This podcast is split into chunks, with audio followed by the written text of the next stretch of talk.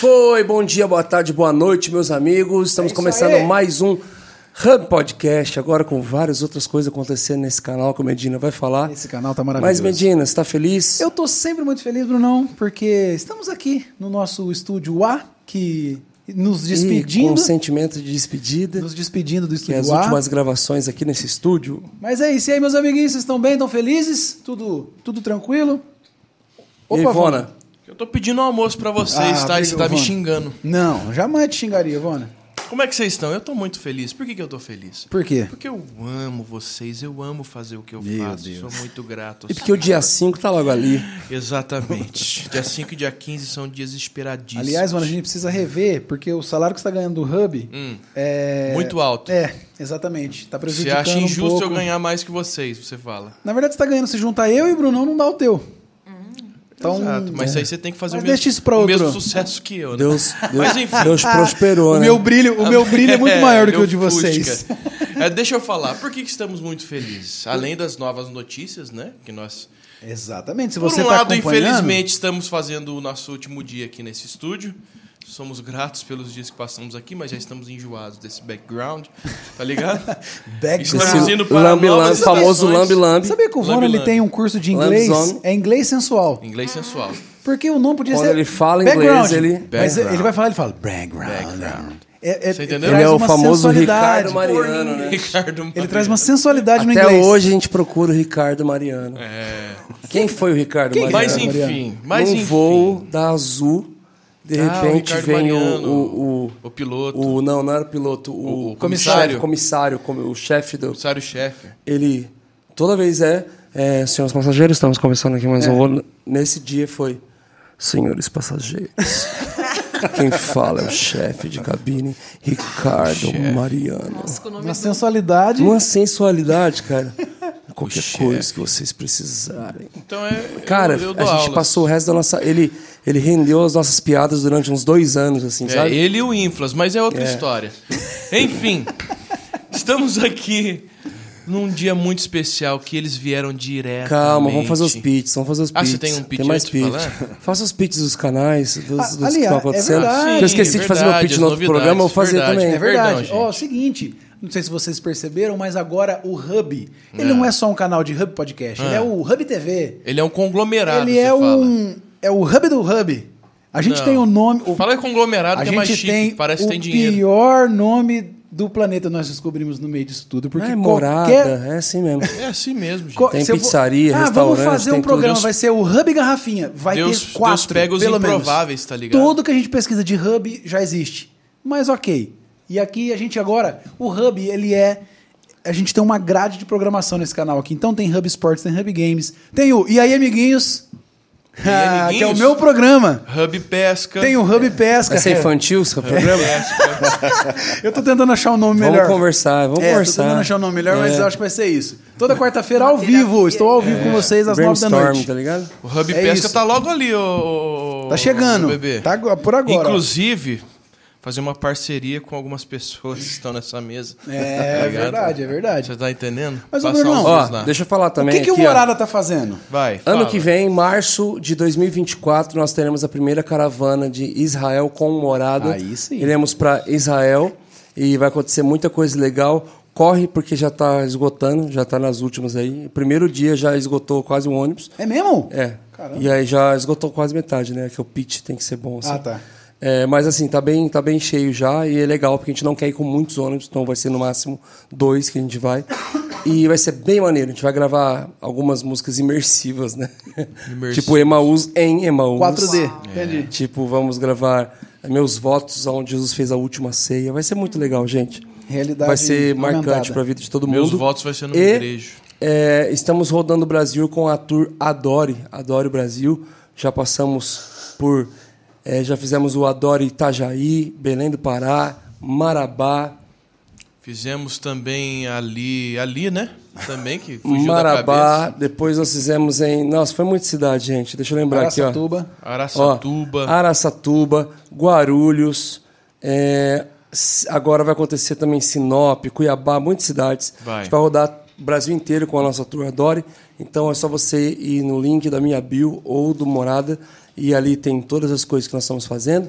E lançamos o Lembre-se 2000, o álbum Lembre-se 2000 acabou de sair. Encerramento dos projetos Lembre-se, Lembre-se 80, Lembre-se 90. Encerramos agora com Lembre-se 2000, que para mim é o melhor de todos. É o melhor de todos, sem dúvida, sim. Porque já fala da minha fase que eu já estava ministrando É, louvor, né? Tem o. Ali tem uma memória efetiva de infância, mas ali já a gente já estava tocando, já estava funcionando no ministério. Então tá bem legal. Mas hoje nós temos a honra, o privilégio de receber pela segunda vez Eles. e eles, os nossos Fenômeno amigos. do Hub. É verdade. O primeiro episódio foi Fenômeno do marcante, Hub, marcante. Coisas maravilhosas. que Chorei no largado. depois. Queremos Nossa, ouvir. Bruno Chorei chorou, largado, hein? chorei, Bruno mano, chorou, hein? Tava numa crise existencial aquela época. Poxa. E não acabou ainda, hein? Mas a gente pode. Tem mais. E hoje vai chorar, então.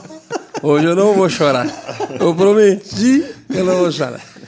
Estamos aqui que- com eles. Simone, Simone e Indião. Indião, gente. Hugo pela Wagner. Uma salva de palmas.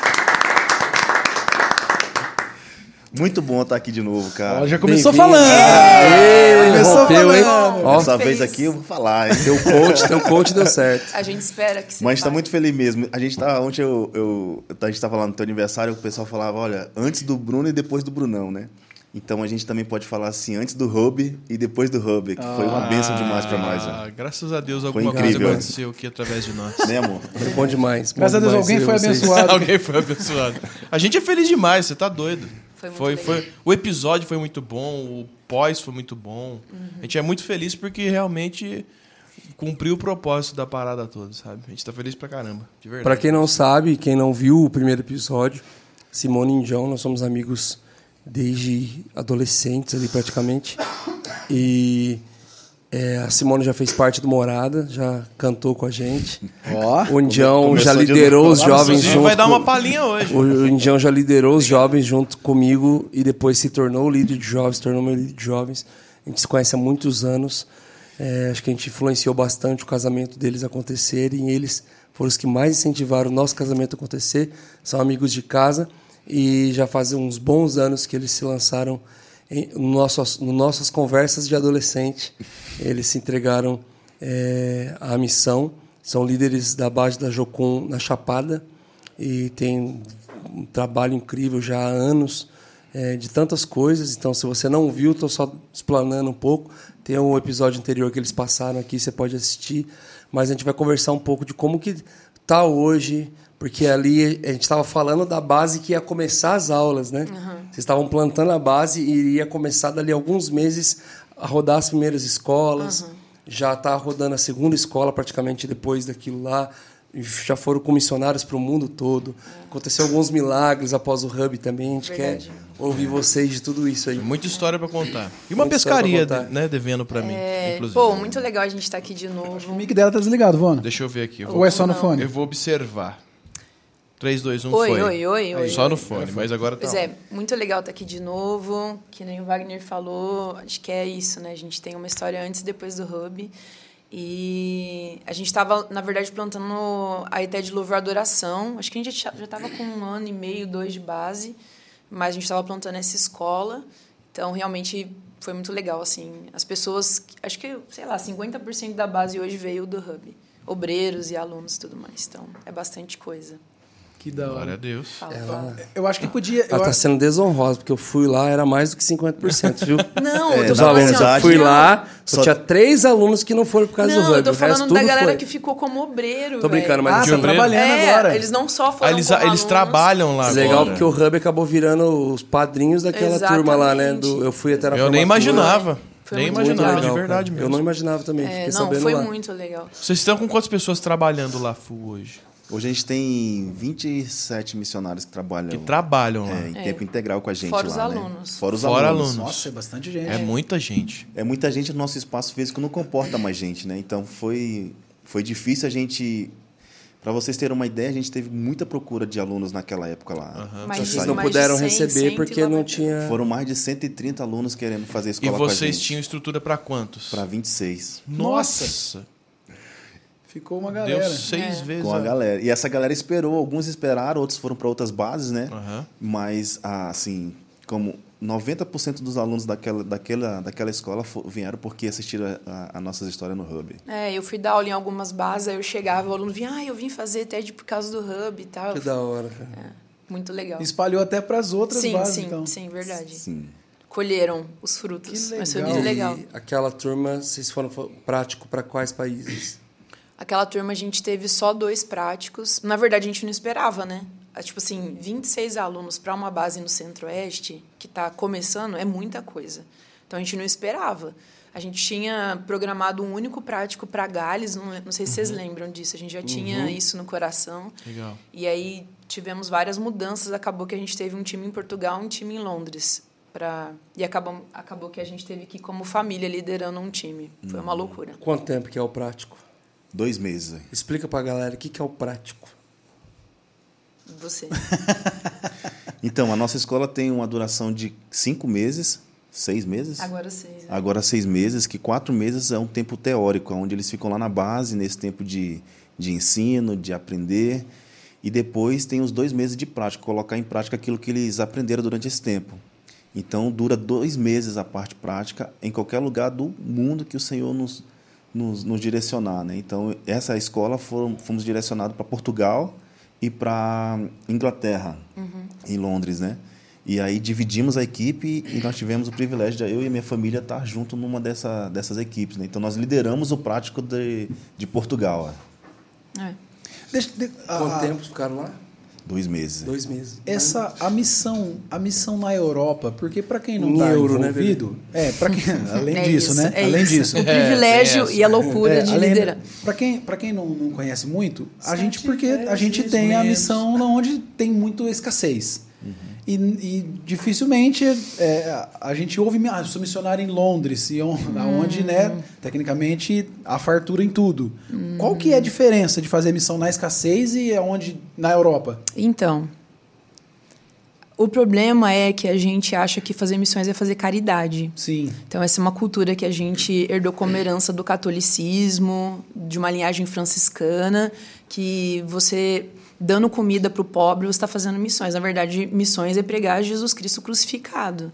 Né? Então, você prega, você prega o evangelho para quem é pobre de salvação, para quem está vivendo independente da presença de Deus. E essas pessoas estão em todo lugar, pobres, ricos, muito ricos, muito pobres, né? Mas no Brasil essa cultura é muito forte de que missionário faz caridade. Então, até para quem levanta sustento, isso é uma OBO. Se o cara fala, tô no sertão, num lugar que não tem comida, não tem água, não tem nada, o cara consegue edificar sustento porque a galera investe. Não, o cara tá fazendo uma coisa num lugar onde a galera é necessitada. A pergunta é necessitada de quê? Porque missionários servem, né, têm a função de pregar o evangelho de Jesus. E, e para quem são? Quem são as pessoas? Qual é a necessidade delas? De salvação. Então não é uma questão de pobreza ou não. A gente faz caridade ou a gente serve o pobre a viúva como como consequência de nós estarmos ligados em Jesus, né? Então é compaixão, é consequência do nosso amor por Jesus. Mas não é missões. Missões é pregar o evangelho. Mas em relação à abertura do povo, a, o carente ele tem uma, uma abertura mais fácil, não tem também? Depende do lugar, depende do lugar, né? Mas até isso é uma coisa que a gente poderia conversar por muito tempo, né? Tipo, é, na Europa é muito difícil o acesso hoje, né? É o que a gente chama de um, de um continente pós-cristão. Então a galera já passou por avivamentos, a, a galera já passou por reforma, enfim, por uma série de coisas que envolvem o cristianismo, e eles chegaram no momento de humanismo completo, é como se fosse um vão, assim, Arraigado, né? né? É, tudo é relativo, as agendas políticas estão muito severas. Partem né? de lá, praticamente. né? Exatamente. Então, assim, a gente, foi, a gente foi fazer a pastoral da Inglaterra e a gente passou por muitos lugares, assim, com templos gigantescos, históricos, ocos, né? Viraram é, museus, viraram botecos, é, pubs. Viraram várias coisas, mas, assim, não são mais lugares para o evangelho, né? Em contrapartida, a gente teve a alegria de servir uma igreja muito tradicional na Inglaterra, né? Que é a, a Igreja da Coroa. E a gente conheceu alguns ministros do evangelho daquela nação que realmente estão assim sendo avivados, sabe? E estão com um olhar assim para para viver essa vida no espírito e trazer isso para as congregações. Então, a gente saiu com esperança de lá, né? Mas o acesso, com certeza, é mais difícil. É mais difícil. Porque, Até a abordagem, é, acho, né? porque é quando a pessoa carece, quando ela tem fome física, né, ela tem necessidades financeiras, a consciência dela de que ela é pobre é muito maior, né, do que quando a pessoa está com dinheiro no bolso. Mas a verdade é nós que temos que nos perguntar isso como missão. Quando a gente treina missionários, a gente tem que mostrar isso para eles. Vocês fazem o quê? Nós pregamos o evangelho. Pregamos para quem? Para quem precisa de salvação, não para quem é pobre. A gente ajuda e serve o pobre, o necessitado, como consequência do nosso amor por Jesus. E a Europa precisa de salvação, né, cara? Sim. Onde foi o berço do cristianismo, hoje está vivendo uma, uma igreja morna sem, sem vida, né? No espírito, assim. Pouquíssimas igrejas evangélicas, assim, né? Lá, né? Tem uma- um monte de igreja latina. A gente Pra latinos mesmo. para latinos mesmo, o que Ah, é tá. o que é um infortúnio, né? Porque a galera vai para lá e abre essas igrejas, mas elas continuam a viver a igreja como elas viviam no Brasil, só que é outro contexto, né? O que, que muda em si? Ah, pelo visto nada, né? Porque eles abriram igrejas de latinos para latinos. os- Não, é, mas assim, o que, que eh, culturalmente, a linguagem, fora a língua em si. É, então, que plantar culturalmente? igreja na Europa tinha que ser visto como ir para um campo transtural mesmo, Uhum. né? Quando a gente treina os alunos para um campo transtural, a gente ensina eles a serem humildes e amarem aquele povo a ponto de aprender tudo, né? A língua, como eles Absorver a cultura Tipo mesmo. assim, quando a gente quer treinar alguém para ir para uma aldeia indígena, Uhum. a gente sabe que a pessoa não vai chegar lá e vai pregar o evangelho em uma semana, que ela vai precisar talvez de anos, né, para poder conhecer a cultura, se integrar, ser família com aquelas pessoas e plantar uma igreja. Então, hoje a Europa se- teria que ser vista assim. É um pouco que o Mas- Alessandro tá fazendo, né? Mas como a Europa e os Estados Unidos são os principais alvos globais para imigração, né? Acaba que muito, tem milhões né, de, de brasileiros lá e de pessoas de outras nações. Acaba também que os pais chegam lá, as pessoas chegam lá tendo filhos e eles não acabam aprendendo o idioma, né? Uhum. Você mudar para um país assim. a- sendo adulto, é, cara, os seus filhos vão aprender, os seus netos vão aprender, mas os adultos têm muita dificuldade de aprender o idioma e se Uhum. contextualizar no- em uma igreja com aquele idioma e tal. Então acaba que nascendo essa certa necessidade assim de ter uma igreja no seu próprio idioma e tal. Uhum. É, depende Acaba, assim se como você no tem Brasil uma, tem igreja você tem um coreana, grupo grande, né, de tem latinos igreja no haitiana, lugar, igreja né? coreana, tem tudo em São Paulo também, né? Mas não tão forte como que nos Estados Unidos tem 2 milhões de brasileiros, 2 milhões, Nossa. 3 milhões de brasileiros, será quantos milhões que tem? É um e país só os registrados, país, né? Então, tipo assim, só lá em Boston é um milhão, região de Flórida também. É, acho Então, que tipo assim, Boston é e Flórida coisa. são grandes nichos, Então, assim. Mas tem ali. lugares que você não tem esse Então, grupo grande de latinos, também, né? Na Europa também isso é muito forte, né? Então acaba que existe essa necessidade, mas se não houver esse despertar para falar, cara, o Rafael Conrado é um pastor brasileiro que está nos Estados Unidos há 10 anos, ou até mais, mais de 10 anos. Ele fala, cara, a gente tem o total entendimento que esse impacto todo vai acontecer através dos nossos filhos. Porque eles não estão con- contextualizados com a igreja é, brasileira, do Brasil mesmo. E eles, cara, a vida deles toda, na escola, no trabalho, tudo que eles for fazer é inglês. Então, eles que realmente vão impactar essa nação. A gente está preparando, estamos sendo intencionais com eles nisso. Mas, como Medina está falando, o Alessandro está lá com esse coração. O né? Alessandro tá nisso, Vilas né? Boas tal, e vários outros, né? Mas E ele isso- é alguém mais próximo a nós. Isso é muito legal que você estava falando, que é o lance de uma geração contará a outra, né? É. É. E isso tá é isso. a parada, velho. Quem vai contar para a próxima geração, né? E aí o, o pastor fazendo isso com seu filho é o que a gente está vivendo lá na base também, né? A gente teve lá com a Lê lá na, na Inglaterra Ah, e, e, e ouvimos do coração dele o, como que tá, né? E é incrível o que, ele- que ele está fazendo, velho. E o que mais Incrível. marcou esse prático na, na Europa, Portugal e Londres? Quais foram os, os testemunhos, assim? Mano, o primeiro testemunho foi que eu tive choque cultural, velho. Total. Testemunho. Total, velho. Testemunha. Porque eu cheguei lá, mano, e aí começou o lance da comida, né, mano? Eu gosto de comer, né? Come o boizinho, come o boizinho direto do pé, né, Brunão? Depois, Aquela plantação linda. Direto da plantação de picanha, tá ligado? tá ligado? E aí quando eu cheguei lá, cara, o tal do feijão enlatado, né? Aquelas coisas Nossa, deve enlatadas. ser maravilhoso. hein? Mano, eu passei mal, velho. Verdade. Começou a me dar um tal de gás lá. E eu, Casos missionários. O metano veio comendo. metano e, e, cara, e não é igual. Mas Não é igual a comida, né? emocional, né? mano? Principalmente emocional também. Então, eu, a primeira semana minha lá foi de, foi de adaptação e de choque cultural, cara. Eu queria ir embora. Deu um Na moral. bagulho pra você querer ir embora Falei, mano, o que, que eu tô fazendo aqui, cara? Eu tô passando mal, doente, diarreia.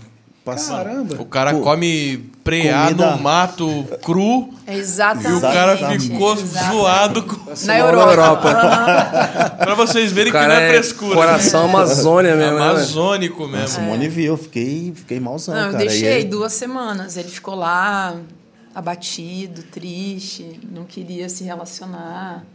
Foi, e aí... Eu falei, e aí, como que vai ser, querido? Vai ser assim mesmo? Vocês liderando, né? É, vai ser Liderando, assim cara. mesmo. A gente tava com um solteiro liderando com a gente, graças a Deus, o Henrique, ele segurou muita bronca, assim, né? Mas aí, eu- aí a gente conversou, orou, e ele falou, nossa, cara, realmente, né? Tô com choque cultural. Eu falei, tá. Aí ele se levantou, Aí a assim. chave virou, eu Aí a chave mano. virou e foi quando a coisa começou a funcionar. Você viveu na pele o que geralmente você treina a galera pra, Literal, pra não passar. literalmente, mano. E ele não tem muita tolerância com choque cultural, não. Não tem, mano. Que eu vou pro meio do mato, eu como tudo. E a galera vai com ele, ele, vamos, vamos, vamos, entendeu? Não dá tempo, não. Não dá tempo, Mas, mas, ele foi... ficou lá. Foi ruim, mas foi bom, assim, né? Depois que virou essa chave lá, então, assim, a coisa começou a fluir no prático. Então, a gente pôde, pôde apreciar a culinária portuguesa, as comidas. Também aprendemos a fazer também, né, da forma certa. Então, tudo fluiu, cara. Mas Foi a muito gente bom. só ia aprender de se relacionando, né? É, mas o Bruno perguntou. E nos evangelismos e com a igreja. como é que foi a. Eu lembro que vocês falaram no caso de uma igreja de Londres, né? Eu lembro, eu tô tentando lembrar. O quê? Vocês- Eu tô tentando lembrar. Um testemunho lá de uma menina. Cara, ó, foi tão bom, tão bom, que a gente tá com quatro alunos é, de Portugal nessa escola de agora, que tá no tempo prático. Enquanto a gente tá aqui, a gente tá com seis times em quatro continentes. Uau. Aham. Então, é, tem quatro alunos de Portugal, isso é um testemunho, né? Foi tão bom que eles estão agora estudando no Brasil para ser missionários, né? Nossa, que da hora. É, a fala deles é: a gente veio buscar no Brasil aquilo que Deus está falando sobre o Brasil. Ah, e uma aluna da Espanha. Então, cara, o que a gente percebeu foi: os evangelismos só funcionam com sinais e maravilhas. Essa coisa que a gente faz no Brasil, todo mundo é muito amistoso, então você bate palma, oi, tudo bem? Claro, é, é raro alguém ser grosseiro, virar as costas, é muito raro, acontece, mas é raro. Aqui no Brasil é muito mais fácil, a pessoa mesmo, mesmo que ela não, não tá levando a sério, é muito mais fácil ela parar pra te ouvir. Ela recebe tal. sem te questionar É, muito, né? é. Na educação. Quer ler minha mão? Lê e vai, beleza. É, é, é, tudo, né? Recebe Mas a tudo. Europa o pessoal questiona muito É. de volta, né? Questiona, a gente chegava pra pessoa e falava, boa tarde, tudo bem? Você teria um tempinho pra nos ouvir? A pessoa, não. Não. Não, tenho grava as tempo, não quero. Mas assim, tem muito. ah, muitos deles têm uma visão ruim também de brasileiros, assim, pregando o evangelho na Europa. Foi a nossa experiência, né? Uhum. A nossa experiência. Mau assim. testemunho? É, Que tipo? mau testemunho. Cite nomes. Não.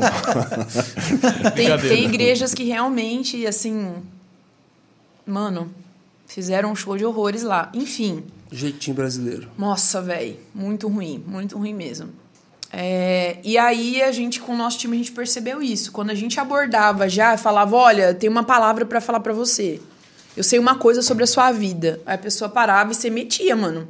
Palavra de conhecimento. estratégia. Aí a pessoa grego, não né? tinha como não, não Como é parar você pra sabe ouvir. isso, né? É. E aí, em Portugal, na região que a gente estava, no sul, a galera perguntava: você é bruxo? Porque lá a bruxaria é mais comum. né? Ah, tem. É, é. Aí os meninos, não, sou um missionário. E aí começavam a pregar, ou, ou ia passando na rua, apontava o cara e falava: Você tem um problema no estômago, alguma coisa assim. O cara já parava, deixa eu orar por você, você vai ser curado. Aí depois disso tudo, da oração e tal, tal, tal, é que a gente conseguia pregar. Porque agora veio com o poder de Deus e, É. tipo, agora Mano, desarmou. agora o que, que eu vou fazer? Não tem como questionar o cara saber do meu estômago, não tem como questionar o cara saber da minha vida. Entendeu? E aí a gente conseguia pregar. E, e levando em consideração que a gente já conversou várias vezes em mesas aqui, é, a gente fala sobre a treinabilidade dos dons, né? É, precisa Hum. Nossa, ser que bonito isso. entendeu? Treinabilidade. Gostou? Treinabilidade. Eu sou- existir essa Eu, palavra. eu, né? eu não sou um rostinho bonito apenas. Não Deixa mesmo. eu falar. É, não apliquei botox. que horror. Põe penas nisso. Desculpa. Que conversa é essa de Botox? Não, depois a gente fala. Não sei. Tá rígido a testa do. Caraca! Você tá vendo que ele tá meio ventríloco? Ele tá assim, ó. Ele tá assim, ó. Ai, eu Tô me desisto cuidando, de né? vocês, velho. Vocês não são Percebeu? fiéis.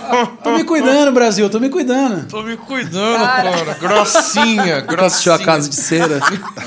Hebe Camargo. Que droga. Então, é, um cara para poder entrar no campo missionário, por exemplo, palavras de conhecimento, ele precisa ser treinado nisso? Ele precisa caminhar em palavras de conhecimento e, e- e sinais e maravilhas? Ah, nem todo mundo vai, assim, administrar todos os dons, mas eles precisam saber, né?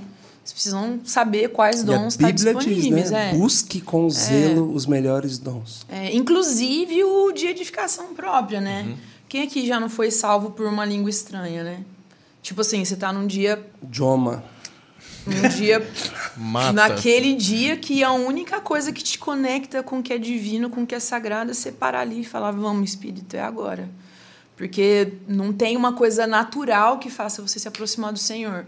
Então, às vezes as pessoas desprezam esse dom porque ele é o único que não edifica o corpo. Mas, mano, por que não? Né? Você precisa também de edificação. Mas eu acho que é ensino correto e a pessoa saber administrar. Né? A gente, especificamente nós, na nossa comunidade de fé, a gente tem tentado trazer ensino correto sobre isso e estimular as pessoas a serem zelosas e a desejar dons, né? Porque eles servem para esse tempo. A gente acredita muito que esse é um tempo. a gente- é a nossa experiência, né? Mesmo no Pantanal, onde a gente está agora. Aí falei, será que podia falar? Mesmo no Pantanal que a gente está agora, os testemunhos são de sinais e maravilhas, de orar e perna crescer, de palavra de conhecimento. Lá na Chapada vocês vivem isso. É, assim, é uma coisa. A gente não pode falar por todas as bases, tem bases com perfis Sim, sim, diferentes. sim, né? A gente é uma família muito diversa, como o Jocum, no Brasil. Tem bases mundo. presbiterianas e GLU, né? Bases É, diferentes, é. Mas, mas a gente, a gente tem, tem se movido assim, né? Na nossa experiência, essa- essas são ferramentas realmente, Uhum. Paulo tinha razão, são necessárias tanto para o serviço da pregação do evangelho quanto para a edificação do corpo de Cristo. Deixa eu, deixa eu fazer uma pergunta. Por exemplo, em lugares que tem muita bruxaria ou que hum, tem uma cultura mística muito forte, existe uma tentativa de competição, assim, eh, da parte deles? Tentar gerar um sinal em contrapartida ao, ao que Jesus faz, o que Jesus opera? Existe isso nessas culturas? É, o Um que fala, desafio, vamos falar assim? É, Satanás tá derrador, né, velho? Só esperando. Então, assim, o movimento aconte- lá na Chapada, por exemplo, a gente tem muito isso, né? A questão de bruxaria lá. Tem bastante? Muita. Lá eh, Ah, eles é um fazem. centro lá, eles fazem um encontro anual da, da bruxaria deles, porque nós estamos no alto, no centro da América do Tem Sul. uma fita da geografia. É, né? o centro da América do Sul, nós estamos bem alto lá, 840 metros de altitude, e eles fazem uma reunião anual onde eles enviam as bruxarias lá do centro. A gente pra- não sabe o nome técnico, que é do que eles Sim, sim. enviam. Então Sim, são sim. bruxos, bruxaria. Pra gente, É, whatever. Eles enviam a, a bruxaria lá pra, da, da Chapada, né? E você anda na rua lá, você de vez em quando encontra uns bruxos lá, né? Ah, tem, tem essa questão, então, que eles vão no alto pra, tipo... É. Porque É, Campos do Jordão não, também a é geografia- polo disso. a geografia- É, também. Geografia para bruxaria é muito É importante, importante. E aí, eu, quando eu cheguei na Chapada, que eu fui falar com alguns pastores anciões lá, eu falei, eles estavam me contando essa história. Eu falei, uai, sensacional, cara. Que agora nós também vamos enviar missionários do centro da América do Sul para o Brasil e para o mundo. é. Então vai ser uma briga feia com eles. vai ser uma disputa legal, né? E aí você conhece um pouco da nossa, daquilo que a gente passou espiritualmente lá, das batalhas, da- de, de ouvir, de ver as coisas acontecendo lá. E a gente ir para esse lugar mesmo de militar em oração. e- Caipora direto que aparecer, você fala. E A devoção gente lá. ficou muito tentado a virar um ministério de batalha espiritual, assim. né? Sério?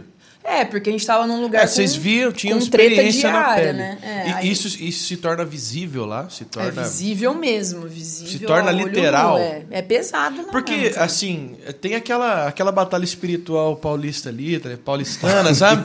ah, uma, né, uma apneia do sono ali, uma opressão a colar, tá ligado? Assim, geralmente a gente lida com opressão, com algum, alguma manifestação demoníaca para É. poder fazer expulsão.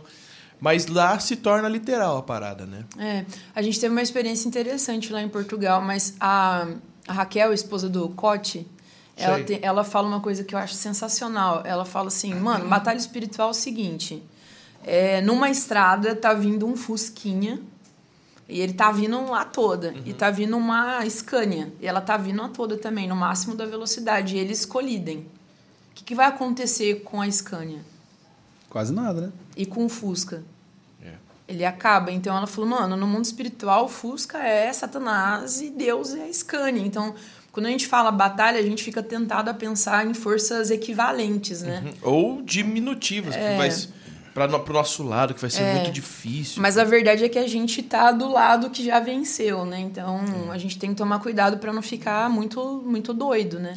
Mas, por exemplo, lá em Portugal, a gente tinha uma baterista, é, uma menina incrível, que é a obreira da nossa base, vai estar comigo na liderança da próxima ETE de Louvor Adoração, que vai acontecer no ano que vem. E ela sabendo agora? Não, não tá não, Larissa.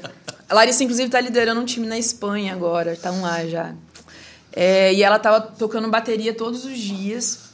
E, mano, aquele dia eu ia ministrar à noite na, na igreja que a gente tava, que tava recebendo gente. E eu passei mal a tarde toda com vômito, enxaqueca, sei lá, nem, não sou uma pessoa que tem enxaqueca, mas eu tive naquele dia assim, falei, cara, que zoado isso aqui. Mas eu não tinha como falar, não vou mais, entendeu? Jogar para um aluno, eu tinha que ir. Mano, eu preguei, sei lá, eu falo pra caramba, mas eu preguei em, em 15 minutos, assim. Porque eu tava passando mal, saí, fui vomitar de novo. Saí dali, fui pro meu quarto, fiquei na com a luz apagada, tal, tal, tal. E. Acho que é mais ou menos isso, né? Eu tava lá, e aí o pessoal entrou no quarto, que tava liderando com a gente, pra gente orar junto. Aí a Laurinha entrou, nossa filha, que tá aqui, que é linda, maravilhosa. A Laurinha entrou chorando, tipo, chorando duro mesmo, assim, mãe, minha cabeça, mãe, minha cabeça, tipo assim, tá doendo muito, não sei o que. Eu... E eu tava lá, tipo, passando mal, né? Daí ela veio, sub... a, gente, a gente dormiu no colchão, né, nesse, nesse tempo lá, ela veio pro colchão e tal. E aí uma das pessoas que tava com a gente lá, a Taina, falou, cara, vamos orar, né? No que a gente foi orar, é, Deus deu uma, uma visão pra Tainã de que tinha como uma seta na cabeça da Laurinha. E aí a gente orou, mano, mó louco. Pra mim, até hoje, isso é, é- Mano, como, como assim? Mas enfim, crendo, né? Oramos, tirando tudo que tinha na cabeça dela tal. A gente terminou, ela deu um suspiro assim. Aí ela começou a chorar de novo. Eu falei, você tá melhor? Eu tô! Passou! tipo assim, ela tava chorando de tipo, mano, De agradecimento. tinha um né? trem na minha Gratidão. cabeça. Daí a Larissa vem. E eu falei, quem tava tocando? Porque pouco, poucos minutos antes da Laurinha ir pro meu quarto com essa dor terrível, eu tava ouvindo alguém na bateria, que a gente tava dormindo em cima do, do altar, assim. E eu falei, você tava na bateria? Ela falou, não, cara, não tava. Aí a Laurinha falou, era eu. Ela tava aprendendo a tocar bateria nesse período. Aí ela falou, eu que tava lá. Aí a gente teve entendimento, na verdade, que a Larissa estava sofrendo muita opressão naqueles dias, assim, que ela estava meio que liderando o time profeticamente. Então ela estava tendo muita opressão. Sim. E aí a gente entendeu que aquilo estava sendo destinado a ela e a Laurinha estava na hora e no lugar errado. Mas assim, mano, pra mim isso é absurdo. Tipo assim, Sim. é, mas eu não posso é, falar que não é verdade. sua entendeu? linha racional. É, né? muito Sim. difícil, mas como é que eu vou negar? Ela chegou, mano, passando mal, ela tava branca, a boquinha dela branca, ela tava com muita dor. E de repente, porque a gente orou, porque teve um entendimento do que tava acontecendo e tal. Quando a Larissa chegou, a gente foi orar com ela também, então alinhou várias coisas. assim. Então, a gente precisa, pra nós lá como base, o nosso convite é olhar pra Jesus, adorar Ele, a ponto de que as coisas todas aconteçam nesse lugar da presença dele. É, mas a gente não é ingênuo, a gente sabe que tem uma batalha muito grande acontecendo e a gente está sempre tentando perceber, ficar sensível e alinhar. Mas é tem muita coisa louca, assim. Eu lembro quando eu fui lá na formatura, foi ano passado, né? 2022. Foi, foi. Foi tipo esse formatura. período, né? Eu lembro que teve. É, tinha um desafio lá, porque depois. Foi depois da formatura que a galera ia pro prático ou eles já tinham ido pro Já prático? tinham ido. Então eu lembro que teve um pré ali, porque sempre é um desafio financeiro muito grande, né? Eu lembro que faltando dias assim, ainda tinha faltava muita grana ainda. É, sempre tá faltando grana, né? Negócio Sempre, né? Antes, durante e depois. Assim, geralmente depois é quando a pessoa não conseguiu quitar o teórico ainda, né? Daí ela tá Uhum. no desespero de quitar ali. Aí eu lembro que eu carrego dois testemunhos legais lá da formatura lá. Um porque eu fui já tinha meio que acabado o rolê, só Bruno, faz um, um louvor aí, uma palavra. Depois que você tocou 2 horas e 40 minutos. Foi 2 horas e 40 de louvor só no voz violão. Tava assim já. E foi mais uma palavra de não sei Mano, o quanto. som queimou, velho, da base que ele toca. A galera toca com a banda toda lá. Foi no voz violão, queimou o rolê. Cara, mas assim, foi louco que não fez sentido nenhum pra mim na hora que eu ministrei pra onde eu irei. E aí o senhor colocou uma coisa no meu coração, eu tava bem resistente. Falei, ah, não tem jeito, velho. Pra mim não Ah, faz mas você tem que sentido nenhum. contar, você tem que contar o rolê todo. Calma. Senão não tem graça. Mas vai fazer sentido agora. Aí eu falei, né, na administração, assim, para onde eu irei.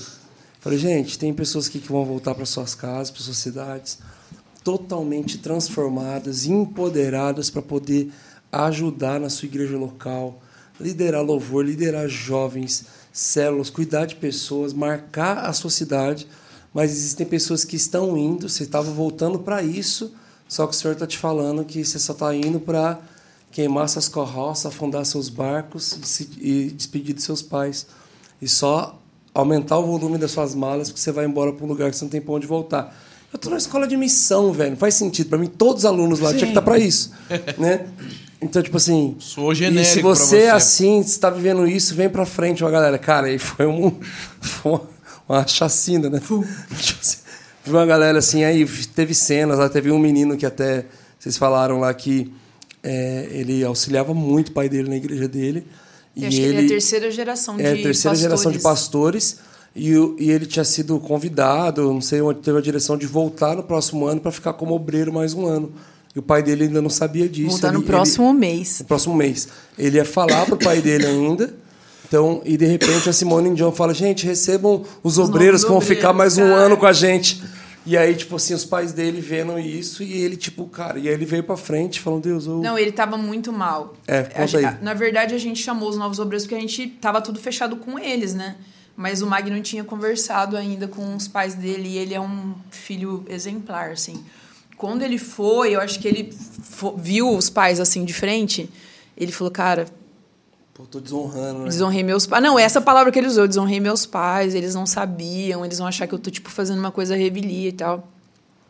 Enfim, aí quando o Bruno chamou para essa administração, ele, ele falou que depois que ele foi lá para frente para receber oração como novo obreiro, a formatura dele acabou. Ele não curtiu mais nada, assim, porque ele tava com o coração pesado, né? Aí o Bruno chamou, ele foi lá orar. E ele tava chorando lá, tal, o Bruno orando, tal, ministrando, maior charabacaias lá. Aí ele conta, assim, né? Que aí ele sentiu uma mãozinha, assim, ele no orou, ombro né? dele. É, ele falou, Senhor, orou, é, Deus, eu rec... tô te obedecendo, mas eu reconheço a mão do meu pai. É. Eu reconheço o envio Se dele. o meu pai não for comigo, se meu pai não me enviar, eu não venho. Eu, eu volto atrás no meu compromisso com a base. Aí quando ele terminou de orar, ele sentiu a mãozinha do pai dele, assim, no legal. ombro E dele. é o legal pastor. você ver a cena, porque eu vi a cena, Ele vi viu, o é. senhor Que vindo e tal, tal, tal, mas eu não tinha a mínima ideia da história. Fiquei sabendo depois. Falou, cara, o pai Aí dele pai veio, veio. ajoelhou, colocou a mão nele e falou, filho, te te abençoo, libero, aham. te libera. Foi vai. forte, cara. E teve aquele rapaz que me deu o colar que tá na minha, no meu quarto. Eu olho, acordo todos os dias O e Glênio. olho... O Glênio. Ele chegou em mim, tipo... é, E forgadinho o Glênio até, né? Forgadinho. Ficava o Fernandinho. Ele falou? É, o Fernandinho, falei, ah, Ele é pra frente, é. pra frente. Ele falou lá, cara. Conta o testemunho dele. Não, o Glenn é um bacairi, né? Ele é indígena. Bacaria é uma tribo? É, uma etnia. E ele, a gente começou, assim, conheceu ele. A gente tem um curta, né? A gente fez um curta para o povo bacairi, na língua bacairi, que é um curta-metragem. É um curta-metragem, que é, é, uma, é a, a história do filho pródigo, né? Mas é tipo uma, é inspirado no filho pródigo tal. E ele é o ator. E ele era adolescente na época, depois disso ele começou a fazer Kings Kids, uns programas da Jocum, fez ETED. Acho que vai fazer dois anos que ele é obreiro da nossa base agora. Né? E ele tá no time que hoje é o último dia para ir para Guiné. Enfim, e aí... Guiné. É. E aí ele tá lá como obreiro da base, né? Uma batalha para ele, né? Ser de outra cultura e tá se estabelecendo fora É, mas lá dela ele e tudo. veio, ele me deu um presente que era um colar dele e falou, falou, cara, eu sou é, da geração de caciques né, da tribo dele. Falou, cara, eu sou o sucessor é, na minha tribo, mas eu entendi de Jesus que eu não vou voltar e eu não sei o que vai ser, porque é eu que vou suceder, o meu pai que é o cacique. Começou a chorar, mas eu preciso obedecer a Jesus e como prova disso eu quero te dar meu colar, assim. Ele deu um Era o colar, colar que a mãe dele tinha feito pra que a ele. mãe dele tinha feito e tal. E, tipo, depois disso, né, é, a Si me deu um toque, assim, depois de algumas semanas ou meses, falando, falou, cara, tá complicado para ele, sustento e tal e tal. Eu pregando na Poema, falei disso, falei, gente, tem um cara que renunciou seu cacique da tribo dele para missão e tá lá e, cara, e não tem sustento hoje mais, não tem quem tá trincando com ele ali. O cara precisa e falei, e de repente alguém que assistiu a pregação na internet chamou a Simone, Falou comigo, cara. chamou o Indião. Giovânia, lá da Bahia, pastor. Ó, E aí ele falou, cara, eu vi o Bruno pregando e falando de um indígena aí que precisa de sustento. E eu orei aqui, Deus falou comigo que eu, que eu tenho que ser resposta para isso.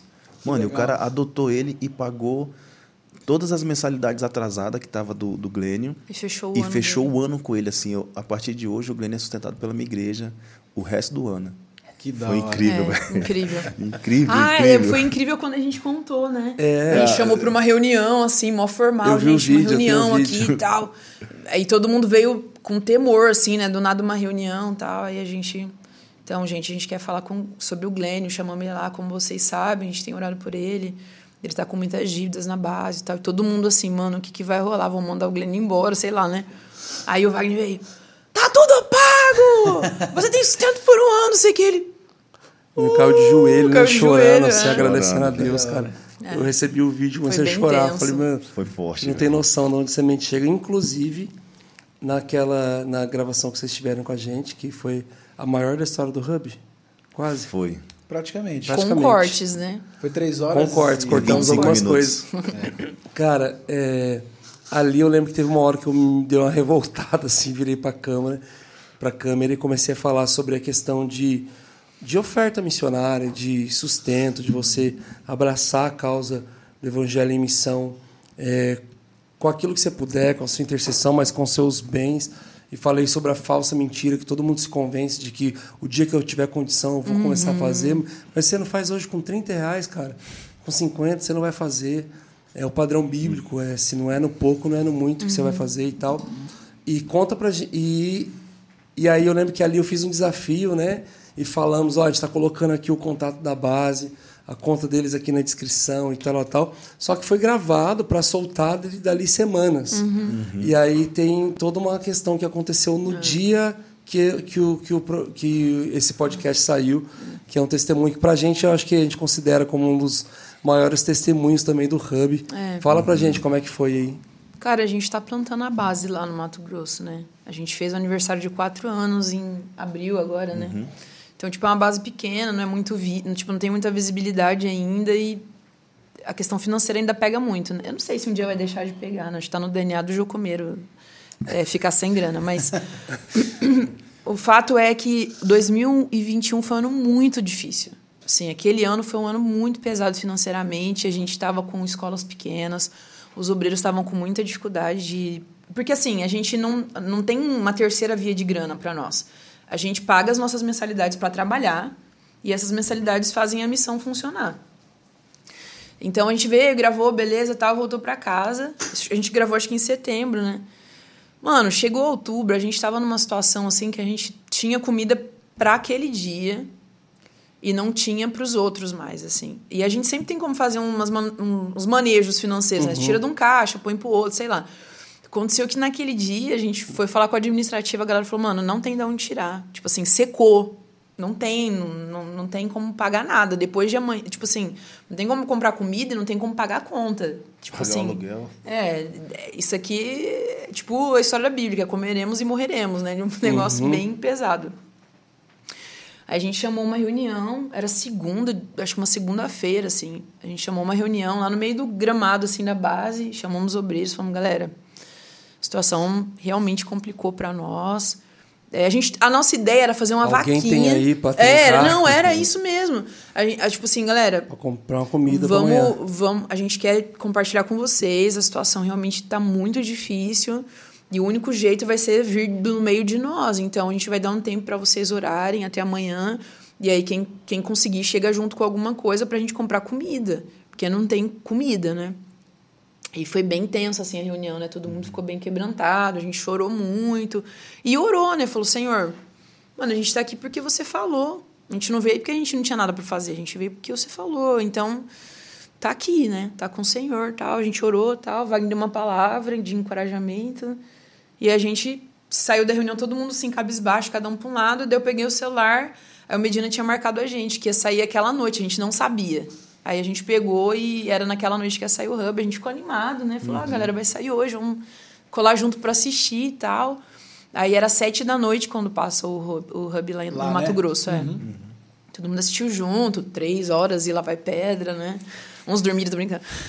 E, mano, assim, para resumir, de, daquele, daquela noite pro outro dia, a gente tinha recebido ofertas que vieram do Hub suficientes para fazer supermercado e pagar as contas do mês. E não foram ofertas, assim, de 5 mil reais. E aí que eu venho, que é tipo a palavra que você lançou. Tinha oferta de 10 reais, tinha oferta de 5 reais, tinha oferta de 20 Dois reais, reais. oferta de 2 reais. Tinha, assim, ofertas bem pequenininhas que quando se somaram, somaram o valor necessário para a gente zerar tudo que a gente devia e fazer supermercado e tudo mais. Então, foi uma experiência maluca, assim, né? Acho que por, um, por uns dois meses a gente não parou de receber ofertas desse, nesse modelo, né? É, teve uma outra oferta maior, Teve mas. pessoas que vieram atrás para adotar, para Teve. adotar missionários. teve, adotar missionários para sustentar, Teve. né? Teve, teve. Teve muito. pessoas que entraram. Porque a gente falou isso, eu acho, né, no Falando, episódio. Ó, falando. se vocês quiserem pessoas de confiança, inclusive a gente continua tendo essas pessoas. É, então procuravam a gente pelo Instagram da base a gente falava, ó, tem essa essa pessoa tal, e você quer conhecer melhor, e a gente fez as pontes e graças a Deus sorteou algumas parcerias. Mas foi incrível, assim, foi muito legal. Outra coisa que multiplicou muito foi a questão dos alunos, né? A gente já estava divulgando a ideia de louvor adoração, e a gente tinha algumas poucas procuras, e depois daquilo a gente teve centenas de procuras, né? Então, é, rendeu uma escola assustadora para nós, assim, 26 alunos. Eu sei que tem bases com muito mais que isso, mas para nós foi tipo um boom, né? Então, O que me legal. marcou também, assim, depois né, nesse nesse processo de, de milagres, é um, um, um cara lá nos Estados Unidos viu o Hub e me mandou mensagem, falou, mano, eu preciso ir aí ter mesa com vocês. né? Eu assisti o Hub de vocês, eu quero poder estar aí. E o cara saiu dos Estados Unidos e foi lá em casa, velho. O Wagner Chopin falou: Amor, tem um cara de Orlando, ele viu a gente no hub, quer vir aqui em casa com a gente. Ficar aqui em casa uma semana. Eu falei assim, amor, a gente não sabe quem é, mano. Pode ser um serial killer, sei lá, né? Jeff Dahmer, né? Mas aí você tá ligado, o Wagner é esse cara, né? Que põe todo mundo pra dentro e tal. Aí veio, né? Mano, e o cara veio e é bênção na nossa vida, cara. É, ele é um irmão pra nós hoje. É um eu estive lá na casa nós. deles agora, foi muito É- legal. É nosso mantenedor também. Então, assim, o cara. Eu, me impactou demais isso, de o cara sair do seu país e vir aqui, velho. Foi um tempo muito precioso. Foi precioso demais, velho. Eu tô com um sorriso de bobo na cara aqui. Cara, é, é animal, mano. Porque é animal. Não, é animal, velho. Assim, Porque A gente essa fez é a muitos proposta. amigos, Hub é isso, né? Tipo assim, a gente achou um nome péssimo, é um- mas o Hub é isso, é conexão. A conexão. E se Funcionou. conectar com coisas realmente que valem a pena, que tem a ver com a causa do evangelho. Que é o mais legal. Olha o que, que tá vendo na minha cabeça. A gente tava no outro episódio comentando do Mr. Beast, né? Que ele é, um, é o maior youtuber do Brasil do, do mundo. O canal, não sei se você conhece. É o maior youtuber do mundo e ele tem alguns vídeos que ele faz simplesmente para ajudar pessoas. Só. É, tipo assim, ele fez o último agora que ele fez disso, ele pagou a cirurgia de catarata para mil pessoas Uau. que não enxergavam. Uau. E aí ele fez um de audição também, dando uns aparelhos super modernos de audição. E toda vez que eu assisto esse vídeo, eu choro, porque eu falo, mano, que da hora. E o mais legal do Hub é que não é a gente que faz, são eles mesmos. Aham. São os- as pessoas que estão assistindo, É que se juntam. canal. Então, na verdade, a gente tem um, uma comunidade de Mr. Beasts que, pra ajudar a galera. Isso é Mr. muito, Beastinhos, tá Isso é ligado? muito legal, cara. É muito legal. Glória É. a Deus. Muita gente procurou a gente falando, cara, eu, eu assisti eu tenho. Então, esse tem um casal que veio de Portugal fazer TED, eles assistiram o Hub. Eles eram noivos na época que eles assistiram, eles estavam para casar. Eles se casaram, eles nos visitaram quando a gente estava em Portugal, porque eles estavam no eles foram visitar a gente lá. E ela falou: ah, quem sabe daqui uns cinco anos a gente vai para missões, a gente foi muito ativado assistindo Hub, tal, tal, tal, tal. Mano, estão indo pro prático deles agora já.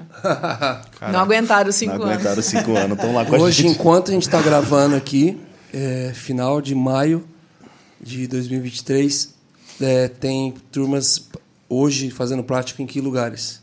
Nesse momento. A gente está com uma equipe lá na Inglaterra, né, em Londres, uma equipe na, na Tailândia, uma na Espanha e uma na Ásia, na Índia. Nossa, e uma equipe, bastante, cara. uma equipe no Pantanal. E estamos com uma se preparando para ir para a África, né?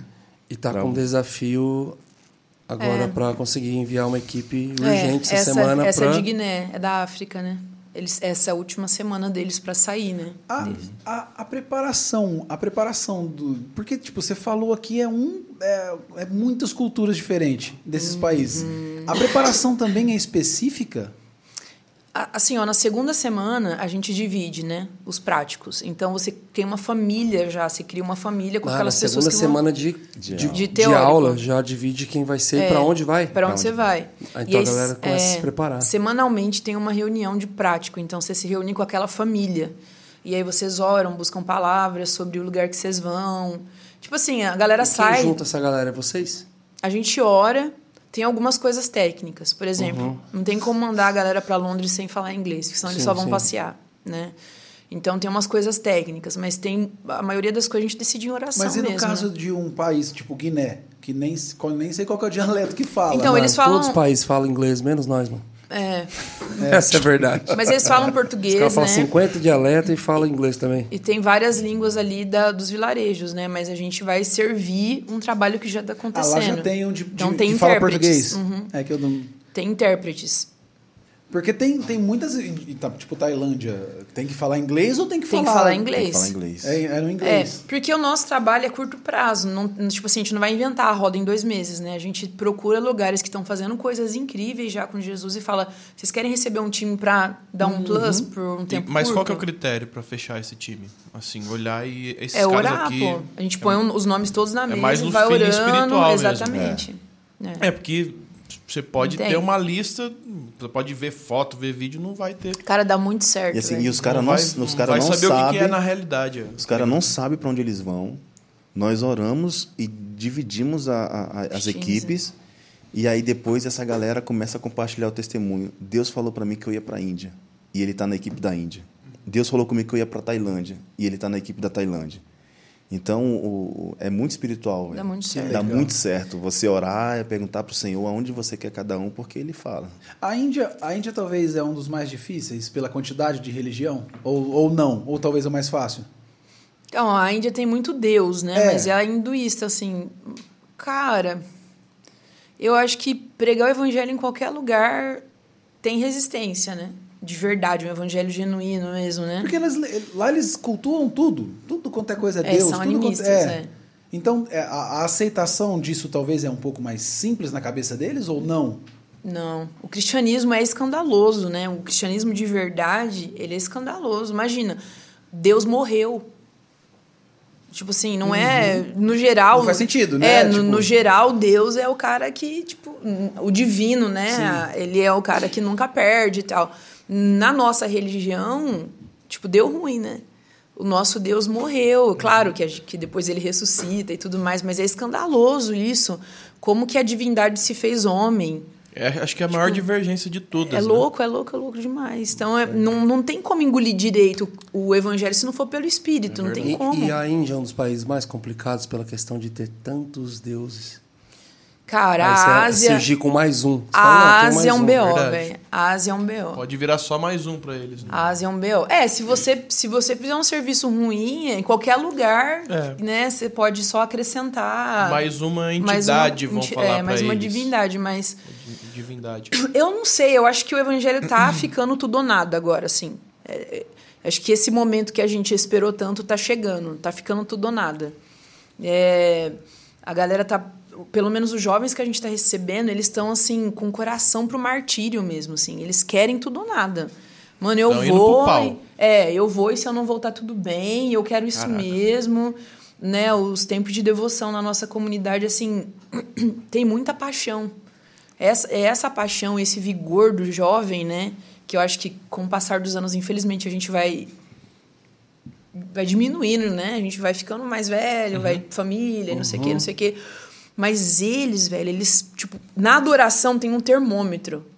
Tipo assim, a adoração na base, se a gente não encerra, é, a gente fica três horas lá. O culto começa às sete e meia, é meia-noite a galera tá queimando como se fosse sete e meia ainda. E essa paixão da adoração, você consegue medir do que eles são capazes.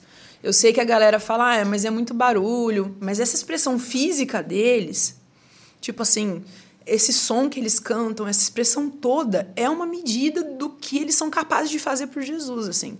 Se eles receberem ensino correto, se eles forem amados, esses caras realmente vão fazer parte daquilo que a gente está esperando desde sempre, que é ver Jesus de volta.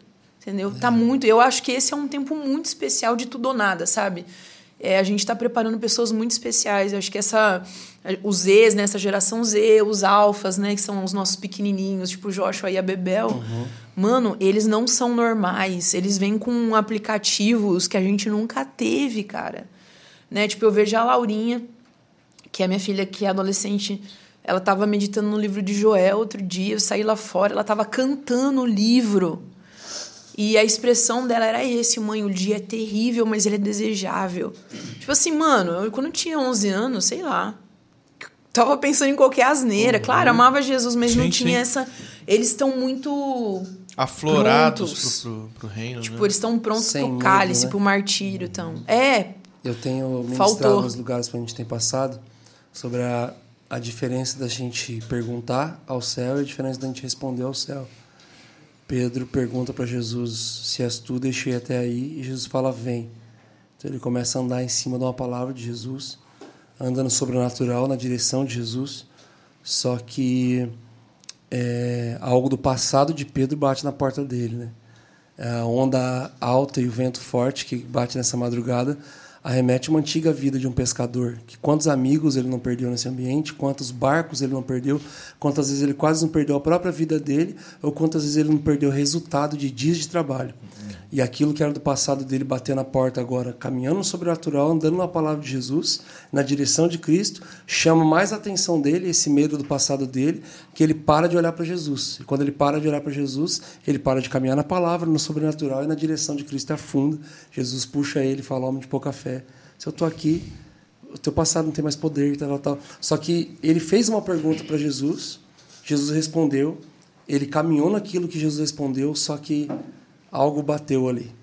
Dois capítulos depois, Jesus leva eles para Cesareia de Filipe, pior lugar para um judeu, um cristão pisar o pé, dominado por um principado chamado Deus Pan, que é Deus pânico, Deus medo. Tinha uma gruta, uma caverna chamada Portas do Inferno, onde eles sacrificavam crianças em nome de Deus Pan. Jesus leva os discípulos deles para a sede do pânico e do medo, porque agora ele quer fazer uma pergunta. E a pergunta é: quem vocês dizem que eu sou? E aquele que há dois capítulos atrás falhou por causa do pânico e medo, ele tem a revelação de quem Cristo é. Ele fala: Tu és o Cristo, filho do Deus vivo. Ele fala: Então, Pedro, tu, não, tu és pedra. Peraí, mas o Senhor me chamou para caminhar dizendo que eu seria pescador de homens. Mas a revelação que nós temos de Cristo em dias de pânico e medo traz para nós a revelação de quem nós realmente nascemos para ser, né? E aí ele fala: Tu és pedra, e sobre essa pedra, que é Cristo, eu vou edificar a minha igreja. Só que Jesus não tinha usado a palavra igreja até então. Ele nunca tinha usado o termo igreja. Ele fala do plano dele para a terra nesse lugar. Ele leva os seus discípulos para o pânico e medo porque ele queria fazer uma pergunta. E ali ele fala pela primeira vez da igreja e ainda aponta para essa caverna e fala: E as portas do inferno não vão prevalecer contra a igreja do Senhor. Então eu falo: Jesus poderia ter estabelecido a igreja dele na entrada triunfal, no, no Getsemane, em tantos lugares bonitos, lindos, proféticos e fofos. Mas não, ele usa o termo e estabelece a igreja dele num ambiente de pânico e medo. Então eu tenho falado, gente, não tem jeito, querer ser mais otimista, mas daqui para frente é só para trás mesmo. E a igreja vai ser perseguida, o pau vai quebrar, o negócio vai embaçar. Desde que Caim matou Abel, a gente está procurando o caminho da unidade e a gente não encontra a plenitude dele.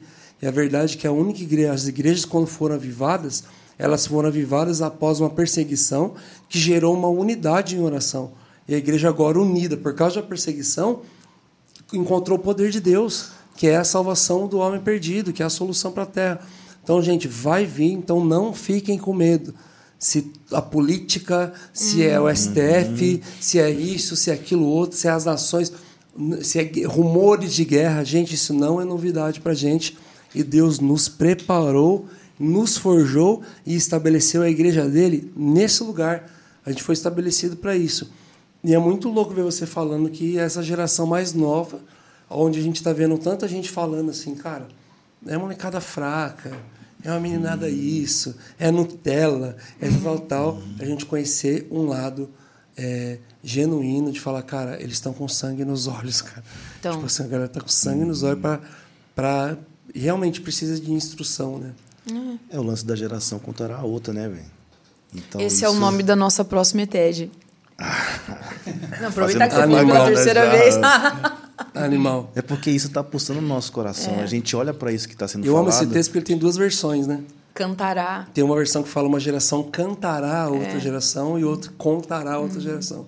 É, tem tudo a ver, né? Então a gente olha pra pra essa galera lá, o nível de devoção, o nível de, de temor do Senhor, assim, que, que tem, tem, tem gerado isso lá na nossa comunidade. É uma galera que não tem vergonha de pedir perdão pelos seus pecados na frente, no meio do culto, velho. A gente já teve cultos é, como que que fracassaram, assim, né? Tipo, a liturgia fracassou. A gente começou a adoração e aí Deus deu o entendimento, né? Assim, cara, tem alguém aqui que quer pedir perdão. Tem alguém com o coração pesado. Aí a gente- eu fui lá e abri o microfone. Falei, galera, o senhor está trazendo uma direção que tem alguém que precisa pedir perdão para a comunidade, né? Pecados cometidos na comunidade têm que ser confessados na comunidade. Deixei o microfone e o culto foi isso. Tipo, Por mais, acho que duas horas e meia ou três. Cada um vinha e confessava pecados, pedia perdão, era abraçado, recebia oração e assim. Então, tipo, pecados diversos, né? E eu, eu, eu não fui criada assim. Tipo assim, minha geração foi criada Se é pra reputação. fica de banco. É, foi criada pra reputação, assim, né? Foi criada pra, tipo, parecer alguma coisa. E eles não. Tipo assim, sim, tem debilidades, toda geração tem, né? Mas as gerações têm maior debilidade quando a geração anterior falhou em contar direito, né? Legal você falar que tem essa versão né, no Salmo, porque para a cultura judaica, cantar a história é muito típico, né? É, não só contar, sentar aqui e contar uma história, mas cantar essa história. Você vê que o Salmo faz isso o tempo todo, né? Davi e os outros salmos estão cantando coisas que Deus fez e falou, né? Então, é, a música tem um papel muito, muito fundamental nisso também. Enfim, mas eles são globais. Eles não têm limite espacial, tipo assim, linguístico. Mano, eles falam qualquer língua com muita, muita fluidez, muita rapidez, porque eles estão no mundo, eles abrem o celular, eles estão vendo todas as línguas. Tipo, muito diferente de mim na adolescência. Eu fui abrir um e-mail da Bol com 15 anos de idade, entendeu? Então, tipo, eles. mano. É, Bol. mano. Salve. A geração, Z, a geração Z não entendeu nada agora. Não, Falei, a Nossa, gente é milênio, mano. Nem vem. disso aí. Isso. Né? A gente é cringe. Yahoo. Não existe mais isso, Não, né? nem existe. Acho que a não não, existe. espatifou já. Mas eles estão prontos, cara. Eles estão prontos. Eles estão... é, talvez por falta de credibilidade e ensino, assim... é, eles... É isso que eu tô falando, né? Tipo assim... A minha geração não recebeu essa informação. Tipo assim, a, a nossa geração, né? Mas eu vou falar por mim. Eu não recebi essa informação. Mano, seja transparente, rasga tudo. Vai de uma vez, se joga. Não fica retendo. Não precisa salvar sua reputação tal eu acredito que a gente começou a se lascar muito. A- Os nossos pecados feriram muito a gente no oculto. A gente teve que pôr pra fora e a gente começou a pregar e contar pra eles: faz isso logo. Não fica vivendo. A gente começou a falar das nossas dores. Tipo assim, a gente começou a contar pra eles que a graça ia bastar, que Jesus ia ser misericordioso, que a comunidade ia abraçar. E eles começaram a aprender. Então, nesse quesito específico, a gente está falando de transparência, de prestação de contas, de confissão de pecados, eles cresceram muito mais que a gente, mas eles aprenderam de algum lugar que foi de nós. Então, a gente precisa ficar, acho que atento e perguntando e tentando ouvir do céu agora, Senhor, quais informações que são relevantes para a gente passar para eles, né? Eu ouvi o Loren, que é o fundador da Jucum, falar uma coisa. agora isso. O que que você ia perguntar? Eu falei que vocês vieram de uma reunião nacional, né, de, de, de missionários, líderes, e o que, que Jesus tem falado no meio da liderança de missões no Brasil? O que, que tem sido o comum? Porque eu sei que ele tem entregado Uhum. parcelas de cada coisa, mas o que, que tem sido a graça comum, essa revelação? E quero ouvir do Lauren também. Tá, eu vou falar isso aí você fala da revelação comum. Então, eu estava no Havaí nessa reunião internacional lá com o Loren. E eu não sei, né, todo, mundo- se todo mundo sabe, mas ele está com câncer no estágio final. Não sabia. Tá? Sabia Ele tá não. morrendo mesmo. Ele sabe disso. E não tem tratamento. E E ele também nem escolheu não fazer o tratamento. Isso É, mais ele poderia ainda. fazer coisas assim, né? Mas ele falou que não. E ele tá gastando os últimos dias dele fazendo isso, passando as informações do coração dele para geral. Então, assim, muito sacerdotal, muito especial. Eu, eu passei lá quatro dias na casa dele, lá em Kona, e ouvindo coisas incríveis, né? Eu acho que eu vou demorar alguns anos para processar. Teve um dia específico que ele botou a mão na cabeça de cada um de nós e liberou uma palavra, assim, foi muito especial. Mas ele falou uma coisa muito que, que só para encerrar esse, isso que a gente está falando sobre apreciar né, a nova geração, jovens e as próximas gerações, mas ele falou assim, apreciando a Darlene, que é a esposa dele, ele falou, até hoje eu vejo a Darlene no campus, quer dizer, na base, com um caderninho, ela senta com um jovem de 18 anos e pergunta para ele, o que, que Deus está falando para você? Me conta tudo o que você está sonhando. Porque ela está consciente de que o que Deus está dando para ele não vai mais dar para ela. Mas ela quer participar daquilo que Deus está fazendo ainda. Então, o único jeito de participar é ficando junto com a próxima geração. E isso me me chocou muito. A gente já tinha a palavra para o próximo ETED e ouvir isso dele, que é o tipo uma coisa que ele ama nela, né? E ela falou: "Nós somos jovens com uma missão. A gente precisa continuar caminhando sobre essa realidade de apreciar a próxima geração." Então foi um tempo muito precioso de ouvir dele. Eu ouvi dele isso que a gente ouviu agora nessa última reunião nacional. E você quer compartilhar? O... Então, o cara, para mim, o que impacta na vida dele é a forma como ele tá partindo, cara. Sonhando diariamente com, com, com o que Deus está falando com Trabalhando, ele, né? trabalhando assim.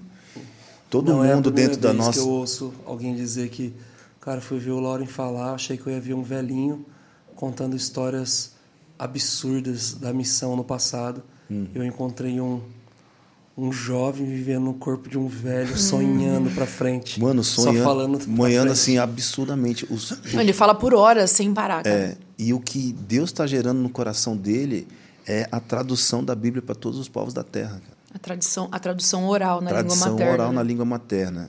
E é impossível todos os povos da terra ah, ouvirem falar de Jesus se eles não tiverem uma porção traduzida na língua deles. né? E isso faz muito sentido. Então, ele, a- o clamor dele é que nós, como instituição, como organização missionária no, no mundo, trabalhe e se empenhe para que nós adotemos línguas que ainda não têm uma porção da Bíblia na sua, na sua língua. E isso está É o que está movendo é a o gente. que está né? movendo a gente hoje, assim, a gente adotar dentro do Brasil mesmo povos que não têm uma porção, uma porçãozinha da palavra de Deus na sua língua. Como eles vão ouvir falar de Jesus se não tem? Então isso tem tem, tem nos impulsionado como como organização missionária a investir também em tradução da Bíblia na, na oralidade, né? Que são povos que contam história de pai para filho, então isso tem tem enchido o nosso coração de de alegria de ver que tá partindo de um cara, mano, que ele tá, ele sabe que ele vai morrer, entendeu? Não tem, só não sabemos quando. É, já, ele, já, ele já ultrapassou a expectativa. Já. Sim, os médicos estão assim impactados porque a, a- o câncer tá tomando conta dele tudo. Mano, e o cara tá sonhando assim absurdamente, impulsionando o mundo para que ah, os povos tenham uma porção da palavra na sua língua. Ele estava falando né, que os pesquisadores dizem que, por mais que você aprenda várias outras línguas ao, ao longo da vida, a língua que você ouvia sua mãe falar no ventre é a língua do seu coração. Então, ele até contou um testemunho de um, de um casal de missionários. Parece que o cara é americano e a mãe é latina, não sei de que país, mas ela fala espanhol, né? E aí ele falou pro pai dele um dia: pai, quando você fala que me ama na sua língua, eu fico muito feliz. Mas quando a mamãe fala em espanhol, o meu coração de fato se aquece, porque é a língua que ele ouvia no ventre, né? Então Que legal. é, é muito diferente quando você ouve a palavra de Deus na sua língua, né? É muito especial. Então ele está bem empenhado nisso, assim, né? Porque Deus fala a língua dos povos, né? Deus fala a língua deles. Tipo assim, Deus não fala só inglês. Sim. Deus não fala só português.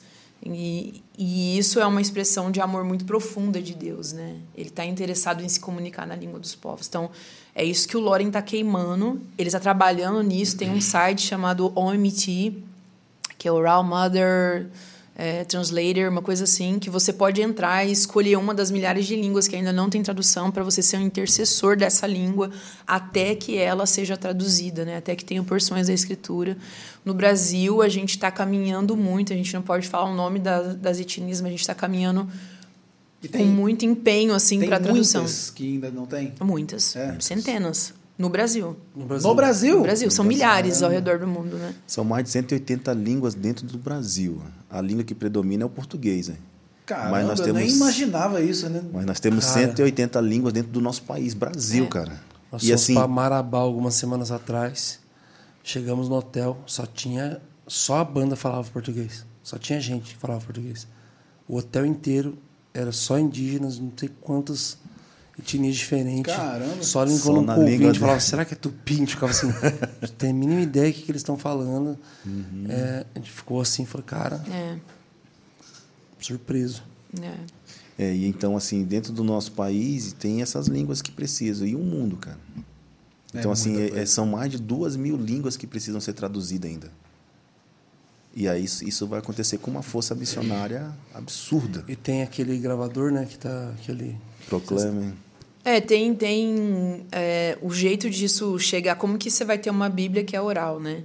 Porque É, tem muitos por gravação. tem muitos dialetos que não tem a escrita deles, né? Tem muitas línguas. Então, era esse, o- assim, a gente tem que honrar muito a galera que fez o trabalho de tradução, né? Então, não tem, não tem uma ferramenta de inteligência artificial que faz isso, não? O quê?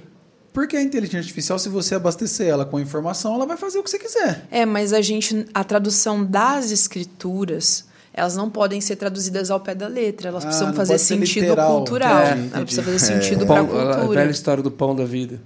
Entendi. Da, Lembra? da Santa Ceia, né? Da Santa Ceia. Eu Da via de Santa Ceia. pequeno isso aí. Foi na aldeia e tinha falado que Jesus é a mandioca da vida. Os caras não sabem o que é pão. Eu nunca ouvi essa história, não. Mas faz sentido. Faz Você nunca sentido ouviu? nenhum Não, vi. Jesus é o pão da vida. Os caras, O que, que é pão? Não Não, tem pão, dentro da floresta. Pão. O dia a dia deles é Ah, mandioca. Então, entendi. tipo assim, É, faz sentido. ele é a mandioca da É, vida. porque então tem que, porque- tem que Se contextualizar. não né? tivesse isso, seria muito mais É, fácil, né? Com a uma gente- inteligência é. artificial. Exatamente, é, mas não. E a outra coisa é, por exemplo, na tradução, por exemplo, o Wagner fala uma língua Y. Na tradução, eu vou contar a história bíblica para ele. Eu já tenho ela internalizada, de cor, de coração, né? ela está internalizada, eu conto a história toda. Por exemplo, o livro Não é de tipo Ruth. versículo, versículo. Eu tô contando. Eu a conto na do- sequência, eu conto na sequência. Então, tô contando o livro de Ruth, a história da família do Elimeleque. Conto toda ela, uma vez, duas vezes, três vezes. Aí ele me conta. Aí eu vou ver se ele está contando com sentido, com respeito às escrituras, mantendo tudo aquilo no lugar, sem heresia nenhuma, sem nenhuma fragilidade. Aí eu continuo contando até que ele esteja pronto para contar. Quando ele está pronto, ele grava Entendi. ele, na língua materna dele, grava pro povo dele. Quando a gente fez o filme pros Bacairi, na língua deles, tipo, cara, é foi a maior sensação. Por quê? Porque eles assistiam filmes na televisão em português, né, já traduzido, ou em inglês com a Legenda. a legenda em português. Mas eles nunca ouviram nada que fosse na língua deles. Então foi tipo, isso aquece o coração de uma forma especial e faz a mensagem entrar. Então, não é só uma estratégia, né? É uma coisa bíblica mesmo, né? A gente perde, a gente quando você vai estudar a Bíblia mesmo, teologicamente falando, estudar, você vê o quanto a gente perde por causa da língua. Né? Porque ela foi traduzida, traduzida, Tem que ficar traduzida. pegando do grego, do latim. Exatamente. Principalmente do grego e do hebraico, né? Então, poxa, se a gente fizer uma tradução ruim, o quanto eles vão perder. Então, é um trabalho bem minucioso, assim, né? Mas aí a tecnologia, a tecnologia é gravar isso mesmo e as pessoas poderem ouvir. Né? A gente honra muito quem veio antes e fez aquele trabalho de ir num povo, morar com o povo, aprender toda a língua. O povo não tinha, que nem o Bruno falou, a grafia, e eles escreveram e depois traduziram. Aí depois vinha Agora eu preciso ensinar eles a, a lerem para poder ler a Bíblia e aprender. Então, assim, foi um trabalho incrível que os nossos irmãos fizeram antes de nós. Mas esse processo da tradução oral é um processo de aceleramento. O Loren está crendo que nas próximas décadas, no máximo três, a gente já terminou o trabalho. Uou. Mas ele é um Cara, visionário, né? Ele é um visionário. Mas A gente tem- tá junto, ele, a gente tá E se junto. tem uma coisa totalmente relacionada à volta de Cristo, é isso, né? É todos ouvirem. Até que todos ouçam, né? Uhum. Até que todos ouçam. Esse é o nosso desafio missionário, né? E, que, que, e qual a direção de vocês têm entendido de Jesus para a base de vocês? Hoje, para. Você quer falar? Então, a gente tem entendido assim que existe esse lugar da presença de Deus, né? E, e uma coisa que está muito forte no nosso coração lá que nós queremos ser uma base que busque a presença de Deus, um lugar onde o nós queremos ser como Betânia, cara, um lugar onde o Senhor possa vir, que a gente possa lavar os pés dele, que a gente possa estar diante dele e a partir disso ir para as nações, né? E, e isso tem sido o que a gente tem vivido lá na base, né? Essa busca pela presença do Senhor. E tem sido incrível viver isso. Então, o que eu posso dizer, o que a gente está buscando como base, uma base que busque a presença do Senhor. É. O Piper falou, né, que missões existem porque a adoração não existe. Que quando a adoração for Nó. É, esse, essa, esse, esse sermão dele provocou muita gente, né? Porque parecia uma coisa de função, né? Mas não é, o que ele está falando não é. Enquanto todos os povos da terra não reconhecerem Jesus a ponto de elogiarem Jesus, a gente tem uma missão. Mas um dia no céu não vão ter mais missionários e missões, mas vai ter adoração. Sempre houve adoração no céu e sempre vai ter. Missões é temporal. Então, acho que o que a gente quer como base é já morar nesse lugar. Nesse lugar onde a gente pode adorar Ele o tempo todo, reconhecendo quem Ele é, o lugar onde a presença dele é o nosso. Como é o nome disso? Tipo, é o que a gente quer. Então, o nosso coração não está para os povos, o nosso coração está para Jesus, está para a presença. E por causa da presença e do relacionamento com Ele, a gente vai para os povos, para que todos eles cheguem nesse lugar de adoração com a gente. Né? Então, Cê- acho que é isso mesmo. Vocês vocês falaram é, algumas vezes que nem vai começar uma, uma ideia de adoração. Tem, tem vários tipos. E, e o que, que seria, tipo assim, a de adoração ela é específica para músico, é isso ou não tem nada a ver? Não, essa aí, tia Simone vai liderar junto com a Júlia e com a Larissa. É, a ETED é a ETED, cara. A ETED é uma comunidade de O que, discípulos. que significa TED? Escola de Treinamento e Discipulado. É uma comunidade de discípulos que reúne pessoas de culturas diferentes ao redor da mesa por alguns meses para aprender sobre doutrina, sobre quem Deus é, para ser discipulado, para aprender sobre, enfim, a vontade de Deus e para dois meses depois ir e pregar o evangelho. As nossas ETEDs, por exemplo, Maranata e agora Louvor de Oração, elas têm, em vez de três meses, que é o tempo típico de uma ETED, quatro. Porque esse quarto é um seminário que a gente coloca dentro da ETED e aí a gente traz temas específicos. A ETED Louvor de Oração é para qualquer cristão, mas a gente acaba tendo alguns workshops técnicos, assim, né? Para quem é da área da música. O que a gente tem de diferente de uma outra TED é muita aula sobre devoção. Né? Muita aula sobre teologia da adoração, teologia do céu. É, turno de oração a gente tem na base plantado, né? Sala de oração. Então, a gente tem esse ensino também. Enfim, tem algumas aulas específicas sobre devoção, né? Sobre adoração como lugar de devoção. E alguns workshops mais técnicos, assim. E a pessoa, vamos dizer assim, às vezes a pessoa tem no coração, tipo assim, ela assiste e fala assim, cara, que legal, queria ser. Mas talvez ela não tenha a aptidão. Tem, sei lá, ela não, não- ela não tem a aptidão de abordar uma pessoa na rua. Existe um treinamento para isso? Ou talvez essa pessoa tenha um outro, uma outra função, um outro cargo dentro. É, é, Ela consegue, mesmo ela não tendo uma aptidão para isso, ela consegue fazer parte? É, um missionário não é necessariamente um evangelista, né? Isso, é isso que eu queria não, que você falasse. Não. Quer falar? É, porque cada um tem a sua porção no corpo, né? Então, assim, é muito fácil você identificar as pessoas que têm vocação para ser evangelista, outros para ser. é, que vão administrar, que vão cuidar, uns que vão fazer só a, a, a parte grossa da, da missão, né? Então, a, a gente consegue perceber isso no- no- nos alunos, né? Então, a gente direciona eles para aquilo que eles são vocacionados. Não necessariamente eles vão, ser um- vão ter que evangelizar, falar de Jesus. Sim. não. É, Existe eles um suporte, recebem, um eles suporte recebem pra- treinamento, eles recebem treinamento para evangelismo, e tal, mesmo porque no período da escola eles vão, vão participar dos evangelismos, mas fica muito claro já no treinamento quem é evangelista, quem é pastor, quem é mestre, quem é apóstolo, quem é profeta, fica muito claro.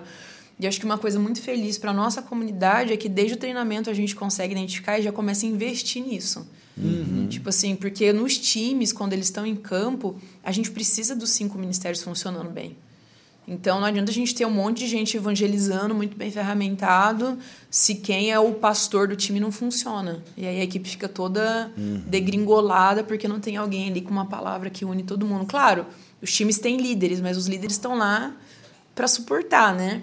Então a gente precisa, quer, deseja que esses times funcionem bem assim, naquilo que eles foram chamados, né? Todo crente fala de Jesus porque é o amor da nossa vida, né? E a gente fala de quem a gente ama. Mas o evangelista, cara, o evangelista, ele é muito específico, assim, né? A gente tem uns amigos evangelistas que eles só fazem isso. Eles não conseguem entrar numa padaria sem virar pra pessoa e falar, cara, quero falar de Jesus para você, você conhece Jesus e tal. E, e não é todo mundo, cara, assim, né? Que, que, que tem essa. Mano, é um- eles não. É legal se É um impulso estão falando, inegável, porque né? geralmente todo mundo entende que o missionário ele tem que ser evangelista, né? Uhum.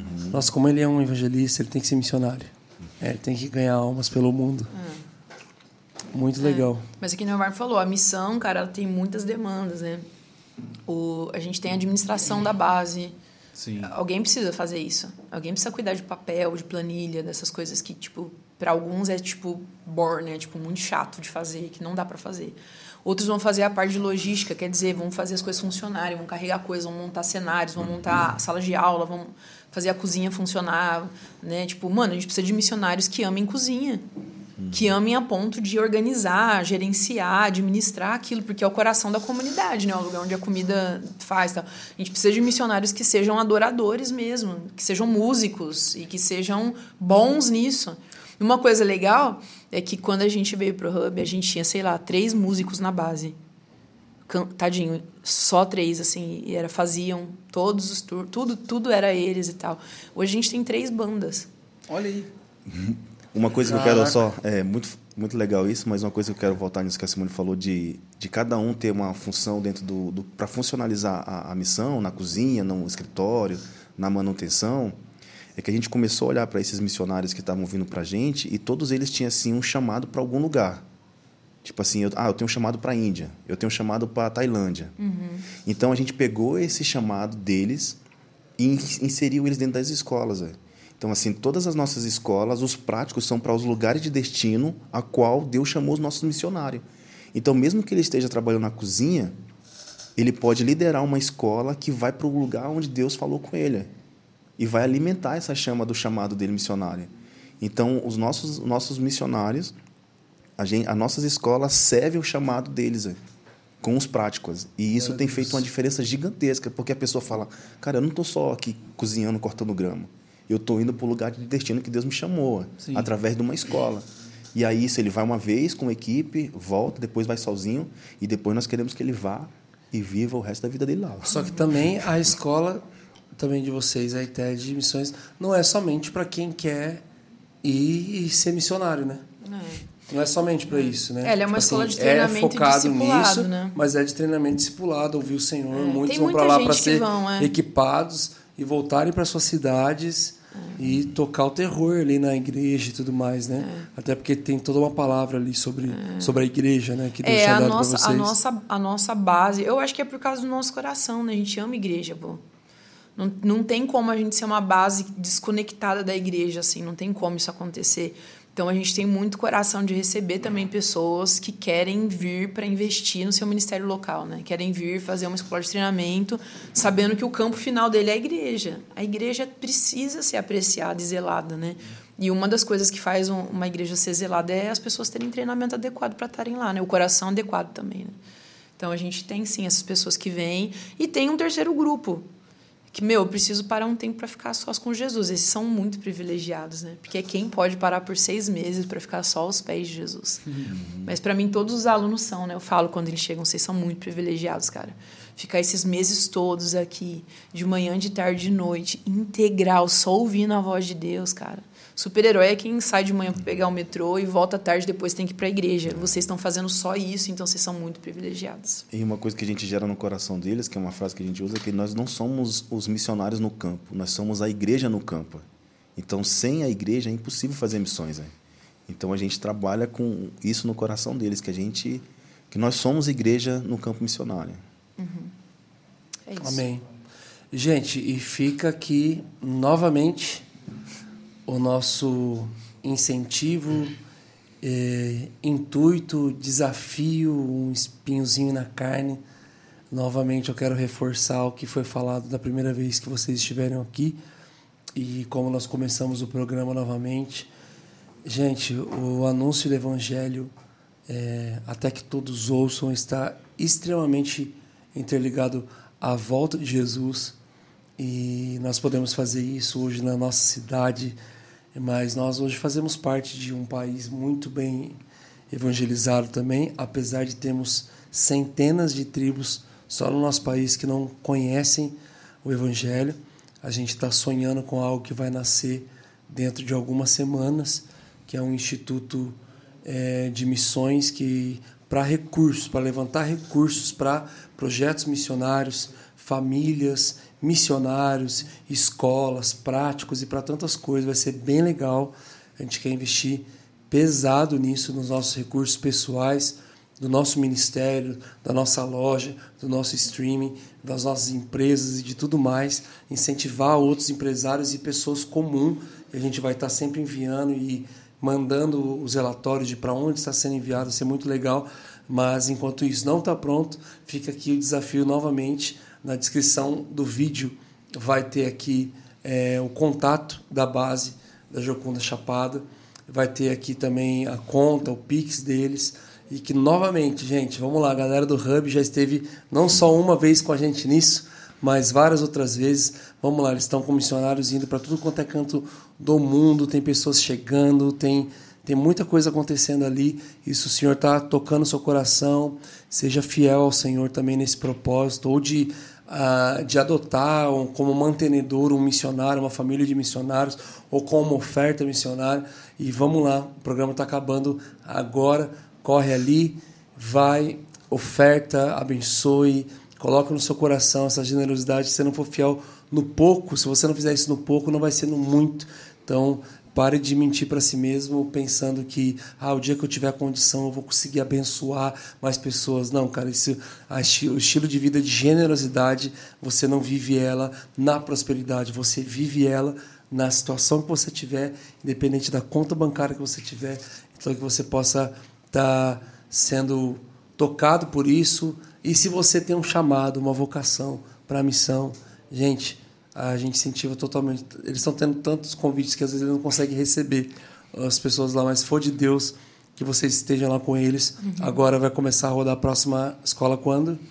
Esse segundo semestre a gente tem escola de audiovisual, é, seminário de história redentiva. Agora a nossa próxima ETED começa no final de janeiro. Final ou de na janeiro. primeira semana de fevereiro de 2024. É isso aí. ETED Louvor Adoração, uma geração contará a outra. É isso aí.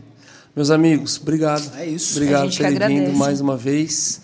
Liberar aquilo que vocês carregam. Para mim é uma alegria saber que nós somos profundamente marcados naquela salinha. e que vários amigos que estavam ali hoje estão caminhando, é, fazendo coisas importantes no reino de Deus. Obrigado, tenho orgulho de vocês. Oh, Deus abençoe a Deus, família de vocês. A filha de vocês, a Nikiru, tá para indo para que país? Não, pode falar. Não então tá pode bom. falar, mas Tá está bom. indo, está indo para as nações. Está indo para as Glória a nações. Não Procura a gente falar, aí que a gente compartilha É, desafio dela. 007, né, na missão. privado. Esqueço disso. Gente, isso, obrigado, obrigado também. A gente está muito feliz. Essa mesa é muito preciosa para nós. Bruno, toda a equipe aqui. É incrível assim o que a gente, a nossa história, né? Mas a gente está muito feliz de poder voltar aqui ah, e, e poder compartilhar um pouquinho mais daquilo que Deus está fazendo lá na missão, né? Então eu estava falando para para Simone que a gente está muito feliz mesmo com o que Deus está fazendo na Chapada, porque é pura graça dele, assim, né? ver o que ele está fazendo lá. E a gente quer continuar queimando a nossa vida por isso, né? alcançando os jovens, essa geração. A gente quer contar a história para eles bem bonitinho, para que eles possam ser flechas assim que vão alcançar muita gente. Amém. Amém. Obrigada, gente. Se inscreva nesse Deus. canal, compartilhe esse vídeo com quem precisa ouvir. Então é isso. Beijo no coração. Beijo. Beijo.